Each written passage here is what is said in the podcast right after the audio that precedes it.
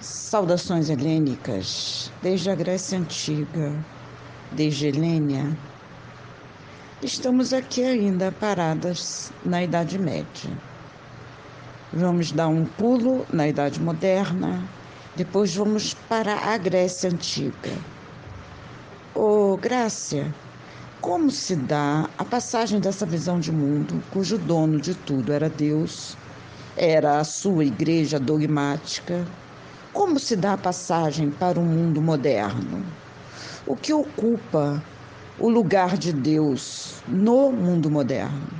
O que assume o lugar de Deus neste mundo moderno? Muito boa a sua pergunta. E eu poderia responder a partir do pensamento de Nietzsche. Eu poderia falar do grande acontecimento da morte de Deus que é uma metáfora, uma metáfora que Nietzsche lança. E essa metáfora da morte de Deus, do grande acontecimento da morte de Deus, diz respeito ao homem, ao homem que ocupa o seu lugar. Este é o momento dramático da modernidade. Os homens assassinaram Deus. Os homens ocupam o lugar de Deus. Mas vamos deixar o pensamento de Nietzsche para outro momento? Depois a gente retorna a Nietzsche. No momento, seria interessante ver como se deu essa passagem dramática, essa ruptura de, de paradigma uma grande ruptura de paradigma que acontece na modernidade. Vamos lá. Nos séculos XIV e XV, a Igreja Católica ainda continuava sendo a instituição hegemônica, juntamente com os reis europeus, os quais buscavam o aumento de seu poder. Tudo isso aliado ao desenvolvimento do mundo urbano, a descoberta da América e o avanço da ciência e o surgimento dos grandes pensadores e filósofos. Assim, durante os séculos 16, 17 e 18, a Igreja registrou o declínio de seu poder temporal e, consequentemente, o declínio da visão teocêntrica do mundo. Neste momento, surgiu os grandes pensadores políticos, tais como Nicolau Maquiavel, Thomas More, Tommaso Campanella, Thomas Hobbes, Jean-Jacques Rousseau. Surgiu também os pensadores científicos, Galileu Galilei, Francis Bacon, Pascal, Leibniz e Isaac Newton. E na perspectiva propriamente filosófica, surgiu o francês René Descartes, o holandês Baruch Spinoza, o inglês John Locke e o alemão Emmanuel Kant. Para citar apenas os mais destacados, quer dizer, aqueles que se posicionaram com grande autonomia da pesquisa filosófica na modernidade em relação à teologia. Na verdade, René Descartes surgiu como um dos grandes alicerces da filosofia moderna. Por isso é válido dizer que o pensamento moderno se caracteriza pela confiança absoluta no método de investigação relativos ao conhecimento, à política e à ética. Descartes empregou o método da dúvida, duvidar da existência de todas as coisas para depois descobrir o que resiste à dúvida. Então, a dúvida metódica cartesiana é o ponto de partida seguro para construir o conhecimento confiável e a certeza do próprio pensamento. Descartes encontrou a primeira certeza absoluta na expressão eu sou, eu existo, que costumamos chamar de cogito. Cogito é uma palavra em latim que significa penso. Eu penso. Je pense em francês. Então, o cogito é o alicerce de toda a filosofia de Descartes. Descartes constrói o um novo paradigma moderno, privilegiando o eu, moi, em francês. O homem em detrimento do mundo, da natureza.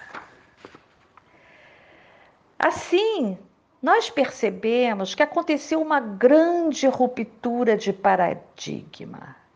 Na verdade, uma dramática ruptura de paradigma, onde aquela visão triangular, aquela visão teocêntrica, Deus perdeu sua posição central e passou a existir apenas a relação homem-mundo, homem versus natureza, na qual o homem se tornou apartado da natureza.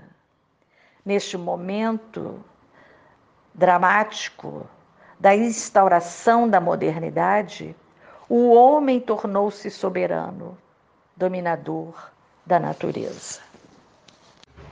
É, Grácia. Descartes estabelece grandes rupturas com a visão de mundo medieval, com a visão filosófica sobre o mundo, em especial a dos pré-socráticos. Rupturas radicais que mudaram por completo toda a história da filosofia. A primeira grande ruptura é essa que instaura uma ontologia do eu, do cogito, a partir da, do qual toda a realidade é deduzida. A filosofia cartesiana divide o mundo em dois. O primeiro, o real, o verdadeiro, é o mundo da alma que pensa, o mundo da coisa pensante. A outra realidade, quase sem valor, é a do mundo corpóreo, do mundo externo, extenso, o homem torna-se, por assim dizer, o dono do Logos, pensamento, razão, linguagem, que nos pré-socráticos era parte integrante da natureza. Oh, Grácia, qual o significado em Nietzsche da morte de Deus? Parece óbvio que não é o mesmo significado que teria uma morte de Deus em Descartes. Você pode falar alguma coisa a respeito? Retomando o pensamento de Nietzsche, ou melhor, retomando a ideia da morte de Deus, é preciso dizer que a proposição de que Deus está morto significa a negação da crença de um fundamento absoluto de todos os valores éticos, estéticos e sociais, como condição para o surgimento do super-homem. O super-homem, de acordo com o pensamento nietzschiano, é o sentido da Terra. Porque o super-homem restitui à terra o que lhe foi roubado, por assim dizer. Ao ter renegado a Mãe Terra, o homem valorizou a crença num além-mundo originário da metafísica e do cristianismo. E assim, Nietzsche traz uma nova esperança para o futuro dos homens, na possibilidade além do homem, o super-homem. Então, Onde que a gente vai encontrar esse novo, essa nova possibilidade para o homem, o super-homem? Na grande obra do Nietzsche, assim falou Zaratustra. Zaratustra é um profeta. Nietzsche conta que certa manhã, após seu retiro solitário por dez anos na montanha, Zaratustra começa sua descida, começa seu ocaso, aos 30 anos de idade. O profeta dirige a todos os homens reunidos na praça do mercado, a fim de anunciar uma dádiva aos homens, o super-homem. E o super-homem não é entendido pelos homens. Então, o profeta retorna ao seu retiro para meditar. Assim como desceu para falar para todos, numa segunda vez ele desce para falar para alguns, para poucos. E finalmente desce uma terceira vez para falar para ninguém. Essa é a trajetória do Zaratustra de Nietzsche, anunciando a, uma possibilidade além do homem, o super-homem. Mas é isso aí.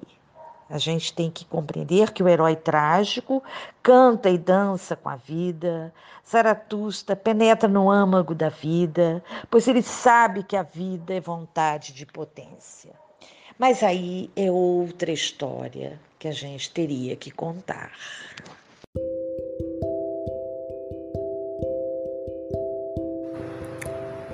Logo, logo, o nosso fio condutor nos levará para a Grécia Antiga, aquela dos pré-socráticos. Será a última parte do nosso podcast O Homem em Oposição à Natureza. Fique conosco. Bom dia a todos.